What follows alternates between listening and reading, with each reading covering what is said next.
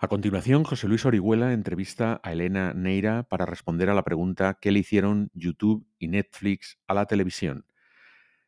La grabación es originalmente del 4 de junio de 2020.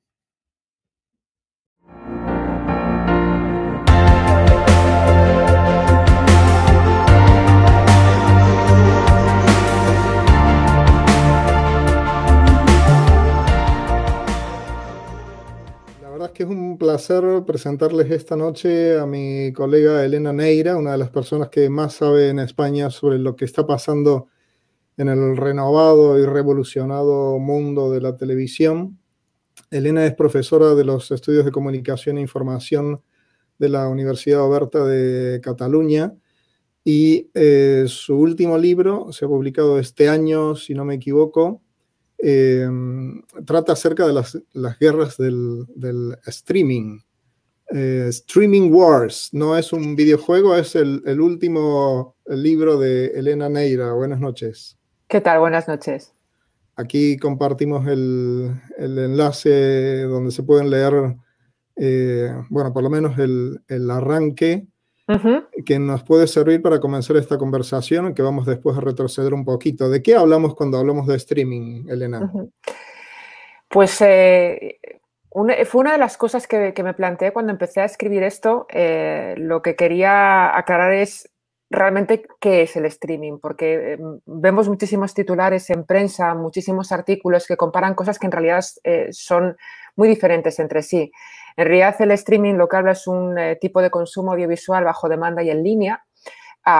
lo que ocurre es que luego formalmente eh, el streaming puede adoptar muchísimas formas, tanto por razón de la estructura empresarial que tiene detrás, que soporta ese servicio, como por razón del modelo económico que sigue realmente el fenómeno de la streaming wars, esta guerra de plataformas, está vinculada a un modelo de explotación económica muy clara, que es el modelo de la suscripción, es decir, el modelo que nosotros conocemos como por Netflix, por ejemplo, que es el, ejemplo paradigmático cuando hablamos de, plataforma de streaming.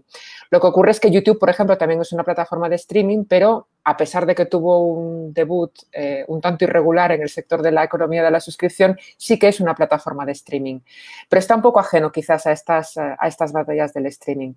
Así que como definición genérica, digamos que es un tipo de consumo de eh, contenido audiovisual en línea a petición o bajo demanda. Eso sería, en puridad, un servicio de streaming. Que es lo que estamos haciendo ahora mismo, ¿verdad? Exactamente, exactamente. Bueno, había planteado esta conversación con el tema que le hicieron YouTube y Netflix a la televisión para explorar un poquito la evolución de un medio muy querido, eh, como es el de la televisión, un medio que como todos los medios de comunicación, pero yo creo que este especialmente, se ha ido transformando por efecto de las innovaciones tecnológicas, como fue en su momento el color, como fue después la distribución vía cable, la distribución vía satélite y por supuesto la, digitalización, también por cable, también por satélite hasta el hogar y luego la gran revolución de, Internet. Entonces me parece que lo primero eh, para entender qué le hicieron YouTube y Netflix a la televisión eh, sería recordar cómo era la televisión antes de Internet. Eh, es, curioso eh, porque ahora le preguntas a cualquier persona que no haya vivido demasiado la, etapa analógica de la televisión y, se lo explicas y, les parece ciencia ficción, ¿no? Pero vamos, yo, yo era una, una, niña en los 80, yo recuerdo perfectamente ese concepto televisivo del electrodoméstico en el salón, eso lo cuento, de hecho, en las primeras en las primeras páginas del libro recuerdo perfectamente llegar del colegio.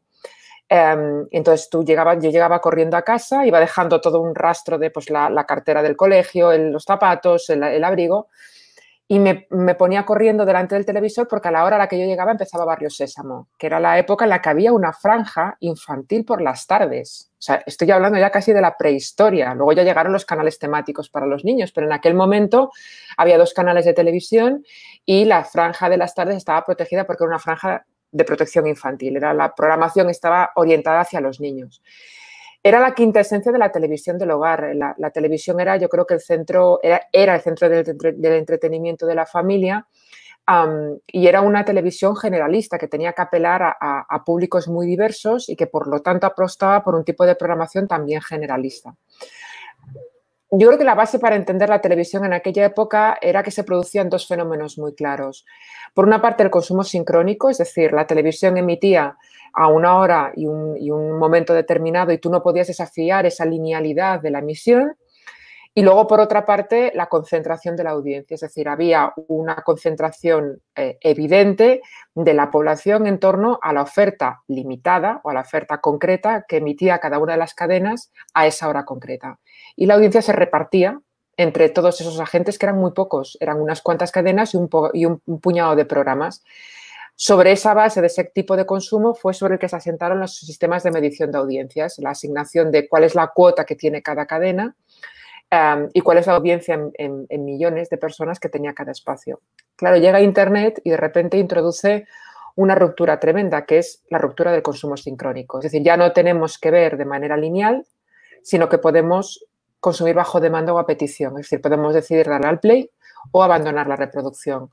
Yo creo que el momento en el que Internet permite romper esa sincronía y empieza a fragmentar los visionados de una manera radical, es el momento en el que el concepto de televisión, tal y como lo conocimos los últimos 30 años, cambia para siempre.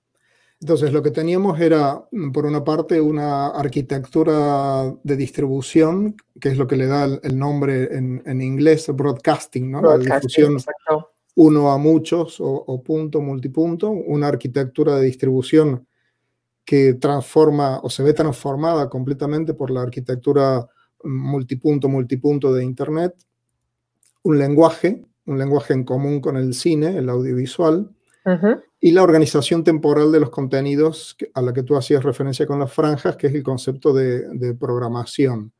Una audiencia, mm, eh, bueno, a la que le llamamos este, televidentes, que lo que hacían era más o menos ajustar, como tú decías cuando llegabas del cole o la gente, ajustar su cena para ver la película de las 10 que obligaba a ajustar tus ritmos temporales para acoplarlos a una decisión central que era la de la programación. Y todos estos elementos se ven eh, transformados de forma radical, en un sentido literal, porque los ponemos patas arriba eh, con Internet, que, lo cambia todo, ¿no? Cambia la arquitectura de distribución, cambia el rol de la audiencia, cambia la experiencia. el propio contenido cambia. Em, cambia, como tú bien dices, yo creo que has has dado en la clave. Es decir, la propia disciplina de adaptación del, del espectador a la televisión cambia porque en ese momento el bajo demanda lo que hace es poner al usuario en el centro. Es decir, es el usuario, a pesar de que luego ya cuando profundicemos en Netflix ya hablaremos de cómo esa presunta libertad o ese usuario empoderado en realidad no está tan empoderado como ellos creen porque estas plataformas no son neutrales, ni mucho menos.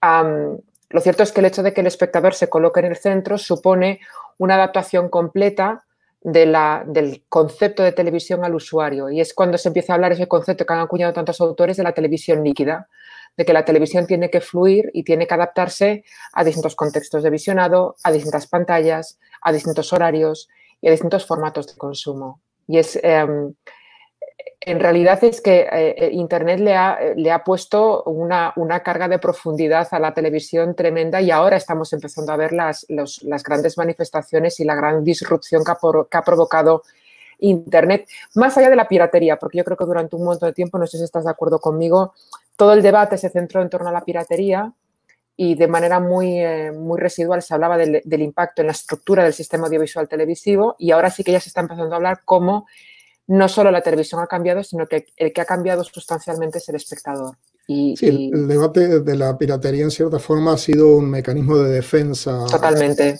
Eh, de los medios establecidos frente a, una, a un tsunami que se les vino encima. Eh, yo creo que la primera reacción, estamos hablando de mediados de los 90, año 93, 94, cuando se empiezan a popularizar los navegadores, los browsers, los navegadores de, gráficos de, de la web el primer movimiento de la televisión realmente fue mm, las páginas de los servicios de televisión que estaban existiendo en el mundo físico, eh, llevarlas a, la web, los canales de televisión accesibles en, la web, como se hizo también con el caso de, de la radio. Pero paulatinamente mm, los canales empezaron a encontrar que había nuevos agentes que estaban emitiendo audiovisual y me parece que ahí eh, la función de YouTube es extraordinariamente importante.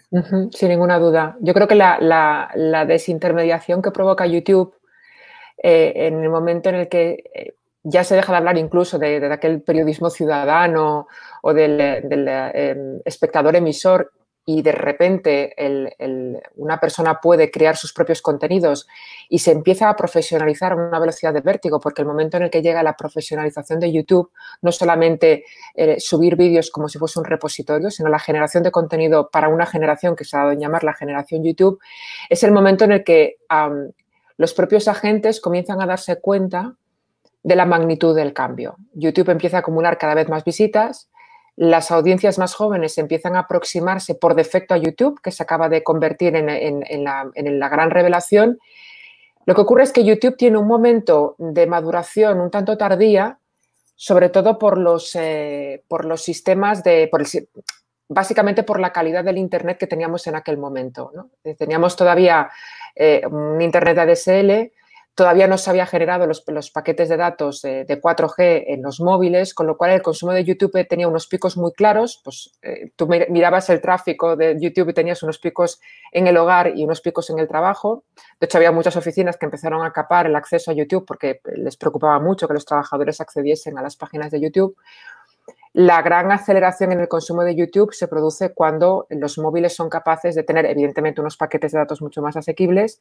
Los móviles empiezan a mejorar su propia tecnología. Tú lo comentabas al principio, el tema de, la, esa tormenta perfecta de Internet de banda ancha, mejores dispositivos, mejores pantallas, digitalización del contenido, todo eso y, los cambios, el cambio de los hábitos es lo que provoca esta tormenta perfecta que hace que YouTube rompa las estadísticas. Y hasta hace poquísimo, YouTube era con diferencia la plataforma online más vista en todo el mundo. De hecho, a día de hoy, según las últimas estadísticas que yo he consultado, eh, YouTube acapara el 11% del tráfico global de Internet en todo el mundo. Lo que pasa es que el primero es Netflix con un 15%. Pero hasta hace muy poco, el líder era YouTube.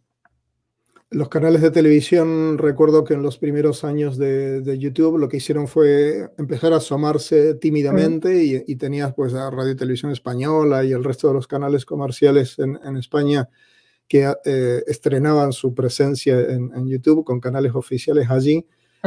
Pero pronto esto se desborda por todas partes porque las instituciones, los partidos políticos, las empresas, los particulares empiezan a generar un contenido que es eh, curiosa y paradójicamente eh, cada vez más atractivo para la audiencia. ¿no? Uno de los efectos que tiene YouTube es que nos empezamos a dar cuenta que a la gente no le importa tanto la factura técnica del contenido audiovisual, sino que sea divertido, que sea original, que sea. Totalmente. De hecho, las cadenas de televisión incluso empiezan a hacer una cosa ah, muy curiosa, que es la, ah, utilizar YouTube como una red de arrastre para captar talento. Y tenemos ya, sobre todo, en, ya estoy hablando del momento más embrionario de, cuando las cadenas empiezan a, intentar capitalizar YouTube, empiezan a captar youtubers para desarrollar sus propios programas en canales lineales y no funciona. Porque eh, eh, un youtuber tiene un lenguaje muy claro, tiene una disciplina de comunicación muy clara, tiene un, conocimiento del, canal muy claro, en el momento en el que eso, se enlata en el formato tradicional de la televisión, nos encontramos con casos de ejemplos fallidos de, grandes youtubers que tenían una, masa de seguimiento absolutamente apabullante que sin embargo luego en el formato de televisión no funcionaba. Las marcas también empezaron a fichar a youtubers para comunicar sus, sus marcas, sus productos. Entonces, es muy interesante como en ese momento, fíjate, a mí me parece muy curioso, ¿no? Como la televisión lo que intentó hacer es intentar captar el talento pero no aprender nada de las disciplinas de comunicación. Y, lo que tú comentabas antes de, este, de, esta mentalidad un tanto absurda de intentarle ponerle vallas al campo, de intentar retener siempre el espacio de televisión, no compartir nada simultáneamente, no subir enteros los programas porque se consideraba que si tú colgabas el contenido fuera de la disciplina de la parrilla, lo que hacías era canibalizar el lineal. Eso luego ha ido evolucionando y ahora ya vemos cómo los propios canales de televisión pues, eh, establecen dinámicas en las que ya se entiende que tiene que haber un canal de YouTube, ya sea un directo, uno directo o una, programación paralela, pero en tiempos, tú le decías a un programa de televisión es que quiero colgar el contenido eh, troceado y, los, eh, los ejecutivos de la cadena se echaban las manos a la cabeza y de esto no hace, tanto tiempo, estamos hablando a lo mejor de hace menos de 10 años. YouTube introduce entonces nuevos agentes, eh, nuevos jugadores en el, en el, mundo, en el negocio, en el escenario de la televisión, nuevos lenguajes, eh, nuevos temas. Eh, desconcierta un poco inicialmente a los canales de televisión que tienen estas actitudes, como decíamos antes, defensivas, el intento de canibalizar lo nuevo o de llevar el viejo contenido o el contenido del viejo medio al nuevo. Eh, hasta el día de hoy nos seguimos encontrando en los telediarios de la televisión generalista mucho contenido que sale de los memes de, YouTube. Em, y creo que es la primera gran eh, revolución o el primer gran impacto de Internet sobre el audiovisual eh, hasta la llegada de, Netflix. Recordemos a, los, a los oyentes cómo empezó Netflix porque no, no tiene que ver especialmente con la televisión. No, para nada. Eh, lo cierto es que eh, dicen que el, origen de Netflix, eh, bueno, los cofundadores fueron Mark Randolph, que de hecho acaba de publicar un libro, bueno, publicó hace el año pasado un libro que se llama Esto nunca funcionará, en el que explica el origen de, Netflix. Pero bueno, la idea se le ocurrió a Ted Sarandos porque le, le, pusieron una multa tremenda por haber devuelto tarde un DVD de Apolo 13. Y en aquel momento a él le interesaba buscar una manera de evitar que simplemente la devolución de esos, eh, de esos DVDs eh, supusiesen el que les pusiesen unas multas tan elevadas por no devolverlos a tiempo. Entonces se le ocurrió montar un servicio que básicamente era una tarifa plana de envíos de DVDs a los hogares. Por correo postal. Por correo postal, es decir, funcionó como una empresa 100% analógica en el año 97. crearon una página web, a través de esa página web el usuario se creaba un perfil, tenía el acceso a un catálogo de contenidos en DVD, y le enviaban los DVDs a su casa sin límite de tiempo, es decir, el usuario se lo podía quedar todo el tiempo que quisiese y luego los devolvía sin ningún tipo de coste. Durante esa etapa ellos ya empiezan a, almacenar los patrones de consumo de sus usuarios, pero en ese momento um, Rick Hastings dice que em, se empezaron a dar cuenta cómo los costes de los envíos postales empezaban a aumentar pero ya se empieza a hablar de la, del boom de, Silicon Valley, del boom de Internet, y dicen, ostras, esto es una tecnología muy prometedora. Y entonces ahí es cuando se empiezan a plantear el lanzar un negocio digital. En el año 2007 es cuando lanzan la andadura de Netflix eh, como compañía digital, en el que el usuario lo que podía era, en lugar de alquilar películas físicas, lo que hacía, o sea, recibir unas películas físicas en tarifa plana, le ofrecía el servicio digital y cuando el servicio todavía estaba en pañales, se fueron a ver pues, a la gente de Blockbuster, que en aquel momento, recordemos, 2007 eran los reyes del mambo. Esa era una, multinacional con delegaciones en todos los países, con una facturación increíble. Y se fueron a ver a Blockbuster y le dijeron, oye, te propongo una cosa, vamos a crear una empresa que domine el entretenimiento en el hogar. Tú te quedas con la parte del físico, sigues explotando el envío de los, de, los DVDs con una tarifa plana y nosotros nos encargamos de la empresa, eh, de la vertiente digital de la empresa, de los alquileres digitales. Y a cambio nosotros tenemos el 50% de las acciones de Netflix. Y el señor de Blockbuster, eh, poco menos que se rió en su cara, eh, diciendo que, bueno, que esto de Internet era una burbuja, que eso nunca funcionaría, que la gente quería un tangible, que quería tener una cosa física y que esto de Internet era una burbuja que, que se acabaría hundiendo. Pues menos de cuatro años después, Blockbuster se declararía en bancarrota, eh, la, capitalización de, capitalización de Netflix ya estaba por las nubes em, y Netflix empieza a consolidar como una empresa digital con un montón de fallos por el camino, porque siempre se vende como que Netflix ha sido la gran visionaria, sí lo ha sido, pero yo creo que gran parte de, esa, de ese aspecto visionario de la compañía había, ha habido mucho de azar, incluso muchas decisiones forzadas por las circunstancias pero ha tenido meteduras de patas sonoras. Yo creo que la gran genialidad de Netflix eh, fue cuando eh, se dieron cuenta de que tenían muy poco músculo en términos de contenido cinematográfico. No había suficientes películas en Netflix. Y entonces a Ted Sarandos, que ya estaba en la compañía, que es el, Chief Content Officer de la empresa, que ya había apreciado como cuando alquilaban películas en forma, o sea, DVDs la gente devolvía mucho más rápido los DVDs de series que los de películas. Dijo, oye, hagamos una cosa, ¿por qué no nos vamos a las cadenas de televisión y no a las, a las majors de Hollywood y les pedimos las series? Series ya emitidas, todos los capítulos, y los colgamos de golpe en la plataforma. Entonces las cadenas de televisión, cuando fueron a, a pedirles los contenidos, pensaron, estos flipaos, en un momento en el que todo el mundo está pirateando, ¿realmente se plantean hacer negocio con series de televisión de hace años. Bueno, mira, como todavía estaban ganando algo de dinero con los DVD, dijeron, dadles los derechos digitales para que cuelguen las, series de televisión em, y ya está. Si se quieren suicidar económicamente, allá ellos. Pues ese fue el gran, el gran boom y el gran florecimiento de Netflix. De repente la gente empezó a consumir, eh, a popularizar el fenómeno de las series en maratón e incluso eso propició que muchos programas que todavía estaban en emisión se beneficiasen de gente que se ponía al día de la serie de Netflix. Y el ejemplo más claro, y esto lo han dicho los propios protagonistas de la serie, fue tanto Walking Dead como Breaking Bad. Breaking Bad empieza a eclosionar en la tercera temporada porque Netflix tenía las, las, dos primeras temporadas. Entonces un montón de gente se empieza a poner al día en la plataforma y se engancha a la serie en el lineal. Y ahí es donde empieza esa relación amor-odio de las televisiones con Netflix. Pero es un, a mí me parece como, como periplo empresarial, me parece maravilloso, eh, no exento de ciertos peligros, pero que creo que es muy importante tener en cuenta que no todas las decisiones de Netflix han sido conscientes, meditadas, eh, fruto de la genialidad de, sus responsables y de sus eh, responsables máximos, sino que muchas veces ha sido pura casualidad. Aquí se produce una revolución, entre otras muchas cosas, en, las pautas de consumo del contenido audiovisual pasamos de ese concepto de, programación eh, lineal organizada sobre, sobre una línea temporal, sobre las 24 horas, dispuesta de manera central por los programadores de la televisión, y se sustituye ese concepto de programación por el catálogo. Eh, y en consecuencia el televidente se convierte en un usuario que tiene que tomar decisiones sobre un catálogo que es mm, tendencialmente infinito. Eh, ocurre que a veces estamos más tiempo intentando localizar algo que ver que el tiempo que dedicamos a, verlo. Y esto, de nuevo, es un problema en nuestra, en nuestra cultura. Em, el algoritmo es el, el nuevo programador, el que nos permite gestionar el tiempo frente al catálogo.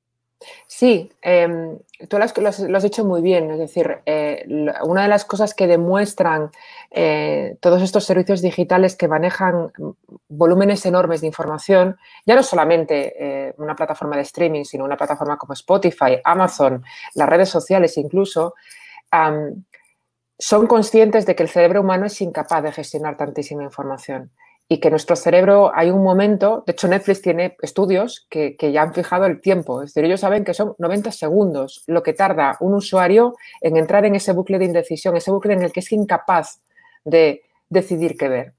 Entonces el objetivo de Netflix eh, es conseguir que el usuario encuentre algo que ver en 90 segundos, en un minuto y medio, que parece mucho tiempo, pero en realidad no es mucho tiempo. Es que es clave, si estás más de un minuto y medio escogiendo algo, las posibilidades de que encuentres, exacto. y de hecho, yo esto lo tengo eh, constatado, es decir, yo entro en un bucle y entonces empiezo a agregar cosas a mi lista porque por algún motivo hay un montón de cosas que me parecen interesantes, pero no en ese momento. Me parecen interesantes para otro día, pero no en ese momento, porque quiero otra cosa. Claro, em, al final tenemos que pensar que un servicio de suscripción de la índole que sea es un servicio que vive del número de horas que nos mantiene conectados dentro de la plataforma, ¿vale? Eso es lo que, eh, lo que determina la fidelización o el engagement del usuario con, la plataforma y lo que hace que si usamos mucho la plataforma, tenderemos menos a darla de baja porque la estamos utilizando. A contrario, si tú usas muy poco una plataforma o usas muy poco un servicio, a la larga tendrás más probabilidades de darlo de baja. Entonces les dice, vale, vamos a ver, ¿qué puedo hacer yo cuando el usuario entra en, en la plataforma para conseguir conectar a un usuario X con el contenido que le guste. Y ahí es donde entra esta parte fascinante y a la vez un poco perversa de Netflix, que yo creo que es importante que el usuario sea consciente de que existe. Por eso decía al principio que estas plataformas no son neutrales, porque si uno entiende que Netflix vive de tenerlos muchas horas conectados a la plataforma, entenderá cómo eso afecta a, luego a otros eh, aspectos de nuestras vidas, como la formación de nuestro gusto, al, nuestro nivel de tolerancia, a nuestro nivel de pasividad como espectadores, es decir, que éramos pasivos ante la televisión y seguimos siendo pasivos ante los servicios bajo demanda.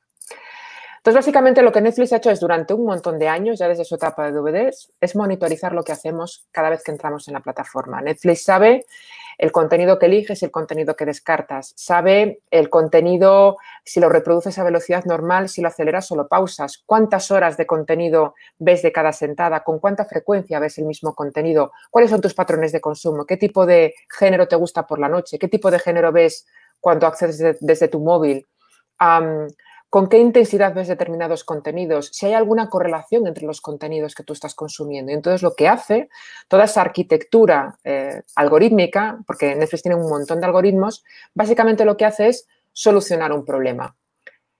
El problema es el siguiente. Yo siempre utilizo la misma, la misma, la misma el mismo símil, pero me parece que es fácil de comprender. Em, imagínate que tú estás en un restaurante esperando a una persona para comer y esa persona te llama por teléfono y te dice, oye, mira, estoy de camino como tengo poco tiempo, pídeme algo para comer. Y entonces tú en el restaurante estás con un menú, ese menú sería los contenidos de Netflix, y en base a ese menú tú tienes que decir, en base a lo que sabes de esa persona y a lo que contiene el menú, tú necesitas establecer una predicción de cuáles de esos, de esas comidas que hay en el menú la persona querrá comer. Y entonces tú lo que haces es una predicción basándote en lo que sabes de la persona y en el contenido que tú tienes. Y lo que haces es juntar las dos cosas. Eso es lo que hace Netflix cada vez que le damos al play. Intentar buscar una conexión entre el contenido que tiene y lo que sabe del usuario. Y sobre la base de ese, de ese Mythic, porque es casi como una aplicación de dating, es sobre lo que, la que funcionan los algoritmos de Netflix. tiene aparte un lado muy perverso, porque la gran genialidad, a mi, modo de ver, de Netflix es que entendió muy rápido que un contenido no era eficiente si lo encerraba en una única categoría. Es decir, la lógica te puede llevar a clasificar los contenidos en las tradicionales eh, categorías de thriller, drama, comedia, etcétera, etcétera, pero Netflix dijo, ostras, es que yo tengo contenidos que aunque formen parte de un género, si en lugar de encerrarlos en un género los abro un poquito más, tal vez llega más público, con lo cual más horas de visionado, con lo cual más fidelización con la plataforma. Sí, no es solamente comedia, sino comedias tronchantes, ¿no? Exactamente. Por ejemplo, con House of Cards, es, el ejemplo es muy claro. Si a ti House of Cards te la presentan como un drama político, con una foto de Kevin Spacey, y a ti los dramas políticos te dan una pereza espantosa, probablemente no verás House of Cards. Pero si te presentas, si a ti te gustan, por ejemplo, las ficciones protagonizadas por mujeres empoderadas y a ti te presentan House of Cards con una imagen de Robin Wright y te pone ficciones de éxito protagonizadas por un sólido personaje femenino. Tu percepción del contenido cambia, el contenido es el mismo. Lo único que está haciendo Netflix es dinámicamente cambiar el envoltorio del contenido. Ese juego de envoltorio y ese juego de cruzar, de buscar patrones entre los contenidos, es la base del éxito de Netflix. ¿Tiene buen contenido Netflix? Sí, también tiene contenido muy malo, pero tiene muchísima habilidad para encontrar la audiencia de cada contenido. Es decir, incluso contenidos que todo el mundo, la crítica, los especialistas de este, este contenido es muy malo, dices tú, ya, pero es que la gente lo está viendo. Porque incluso una persona que ve contenido bueno, de vez en cuando, necesita un mal contenido o necesita un contenido ligero. Y esa es la gran genialidad de Netflix, el hacer una ingeniería a la inversa con el contenido para aproximar, es decir, fíjate, televisión, parrilla, programación, es el espectador el que se adapta al contenido. Y Netflix lo que hace es justo lo contrario, es coger el contenido, picarlo y llevártelo directamente a la palma de tu mano o a la televisión de tu casa.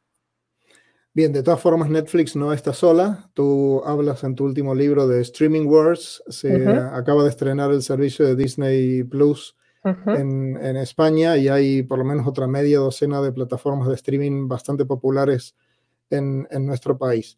Em, ¿Por qué estamos tan focalizados en, Netflix cuando hablamos de, streaming? ¿No están haciendo cosas también interesantes las otras plataformas competitivas?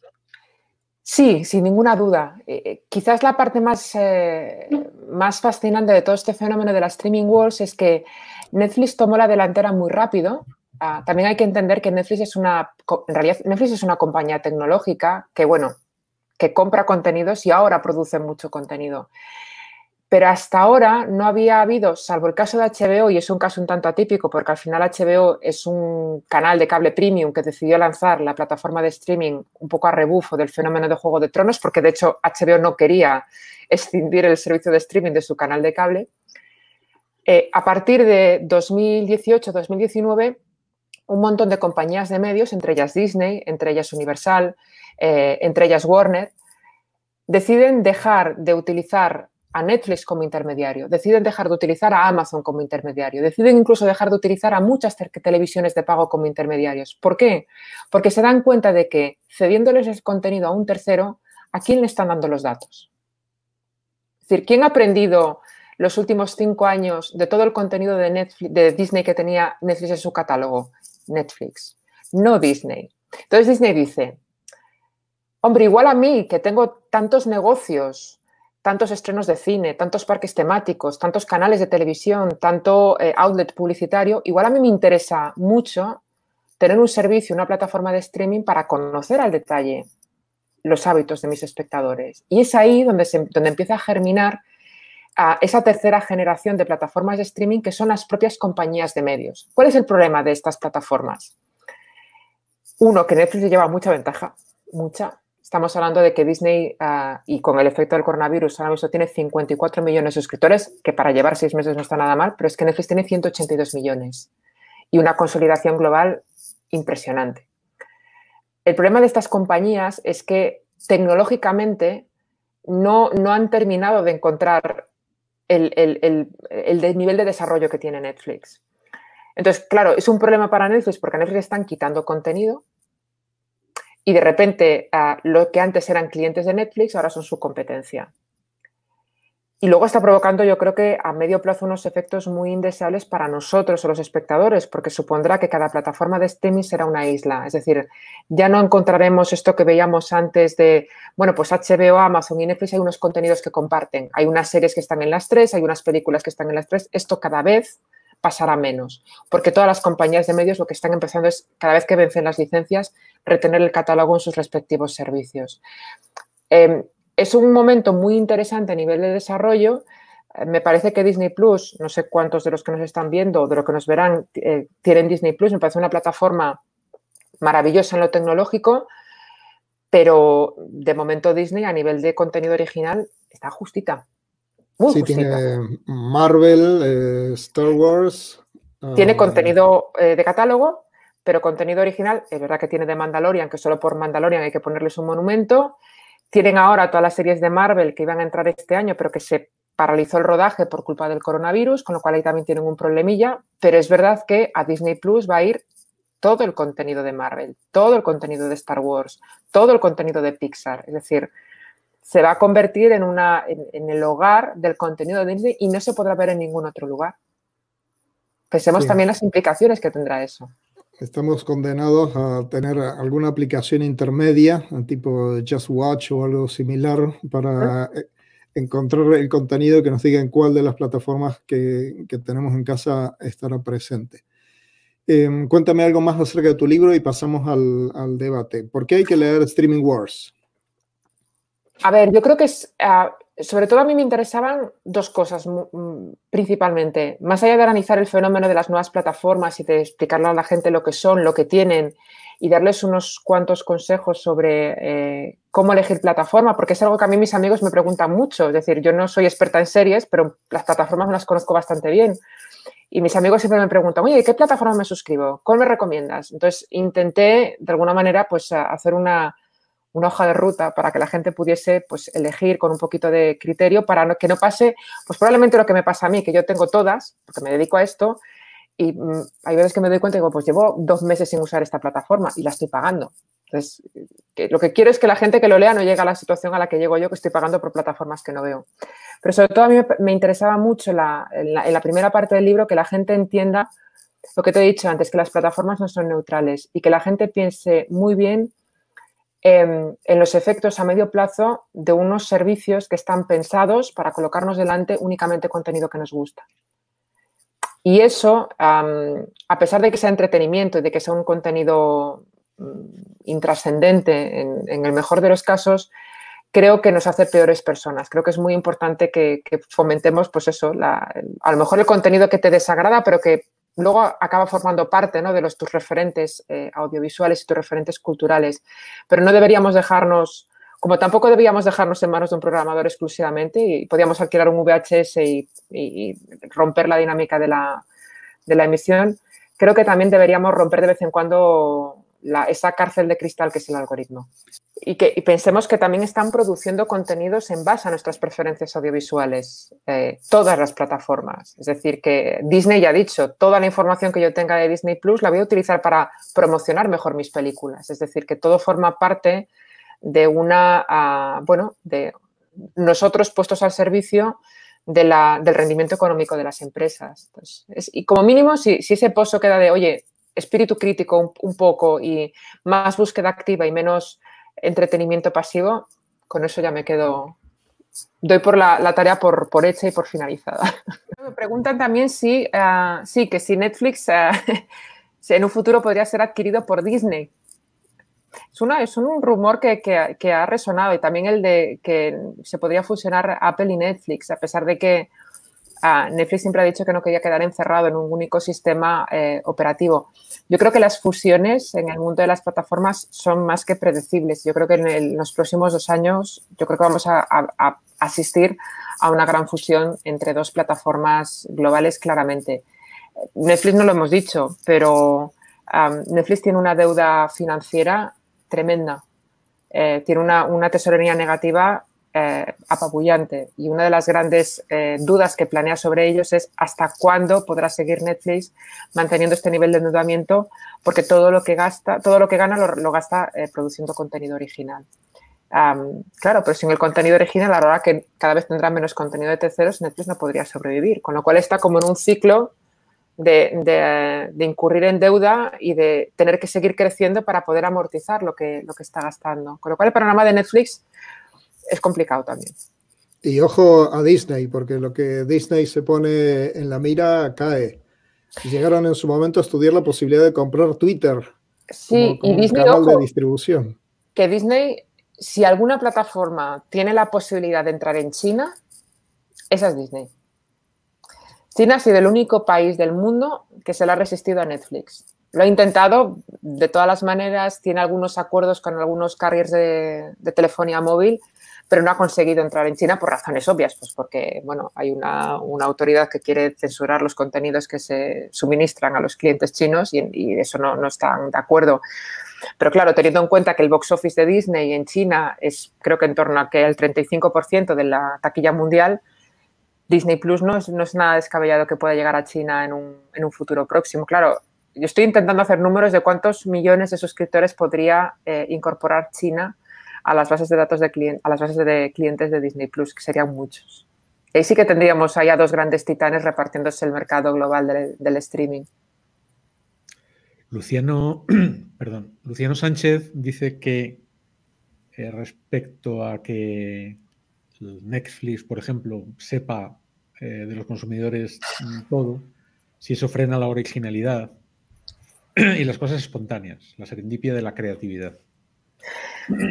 Total, totalmente. Eh, leía no hace mucho, si alguien está interesado, que me contacte por Twitter y le mando el artículo, eh, porque era súper interesante. Hablaban de la, de la, cancelación de la última serie que había hecho Alan Ball para HBO, que se llamaba creo que Here Now, y comentaban cómo em, ese momento de gloria de HBO en el que la audiencia era paciente y era capaz de esperar y de, mm, procesar la historia que HBO le quería contar, había llegado a su fin, porque cada vez nos habíamos vuelto más impacientes. Y eh, comentaban cómo Netflix se había convertido en un auténtico experto en producir y promocionar programas que nos, que nos recordaban otros programas. Es decir, que Netflix utiliza la nostalgia y los referentes para dar un contexto de familiaridad. Y la verdad es que ofrecía ejemplos y uno pone sobre la, sobre la mesa un montón de series originales de Netflix y dices tú, claro, es que aquí mm, pues tú es, eh, no es nada difícil pues coger Ozark y decir, pues Ozark tiene muchísimo de Breaking Bad. O eh, Carbono Alterado tiene muchísimo pues, de Matrix, tiene muchísimo de Johnny Mnemonic, Stranger Things tiene mucho de Poltergeist, tiene mucho de los Goonies, tiene... Es decir, que las, em, los referentes se utilizan porque son puentes que simplifican la conexión con el usuario. A, pesar de ello, al menos los que yo conozco, todos los creadores que han trabajado con Netflix aseguran que o sea, no hay directrices, es decir, que, que Netflix les da libertad. Pero sí que es verdad que siempre buscan esa manera mm, en la que el contenido sea capaz de apelar a una audiencia mucho más amplia. Quizás el gran, esa gran heterogeneidad que vemos ahora, esa cocina de fenómenos globales como la casa de papel, ejemplifica claramente, es que Netflix por lo que apuesta es, es por eso, por un contenido que ya no sea local. Ese contenido de proximidad sobre el que trabajaban las cadenas, de un contenido muy pegado al territorio en el que estaba producido, ahora ya no, ya no se, hace de la misma manera, sino que lo que Netflix busca es que con independencia de la nacionalidad del contenido, el contenido sea capaz de viajar a un montón de países. Y el ejemplo de la casa de papel es el, más, yo creo que el más evidente y el más, el más palmario. Ahora, en defensa de Netflix hay que decir que todas las eh, industrias audiovisuales, no solamente las de televisión, también la cinematográfica, como en general toda la industria de consumo masivo, está en buena medida gobernada por estudios de mercado. Son los estudios de mercado los que generan ideas creativas acerca de qué productos pueden tener mayor éxito. Eh, entonces, esto no es algo exclusivo de Netflix, solo como Elena lo ha explicado muy bien a lo largo de la conversación, tiene tal cantidad de información acerca del modo en el que se consume ese contenido, ya no es simplemente si me gusta o si no me gusta, sino el modo en el que se consume, que efectivamente puede llegar a, diseñar contenidos a la, medida de los, de los usuarios de la plataforma. Hasta la industria editorial lo hace, para quien crea que, que, la industria editorial, también la industria editorial tiene a gente trabajando para hacer libros que sean pues el nuevo Gone Girl, el nuevo, la nueva chica del tren o eh, la nueva, eh, el caso sobre Harry Quebert. Es decir, que la industria, la industria de la creación muchas veces funciona generando esa máquina, de, esa maquinaria del bestseller, que es muy legítimo, pero que insisto, es decir, lo, importante por encima de todo es ser capaz de saber, a lo mejor no de ver los hilos, simplemente saber que existen. Y eso yo creo que ya nos da una, posición más ventajosa y no quedar tan a merced de los contenidos eh, que nos pone delante la plataforma que sea. Fantástico. Hemos hablado entonces de un medio que nos apasiona, un medio al que la tecnología sigue transformando, lo sigue revolucionando, nos sigue atrapando de formas eh, nuevas, impensables hasta, hace demasiado poco tiempo. Eh, YouTube, Netflix realmente cambiaron la televisión del mismo modo que Internet ha cambiado casi todas las industrias culturales. Gracias, Elena, por dedicarnos este tiempo a, a conversar en este tema común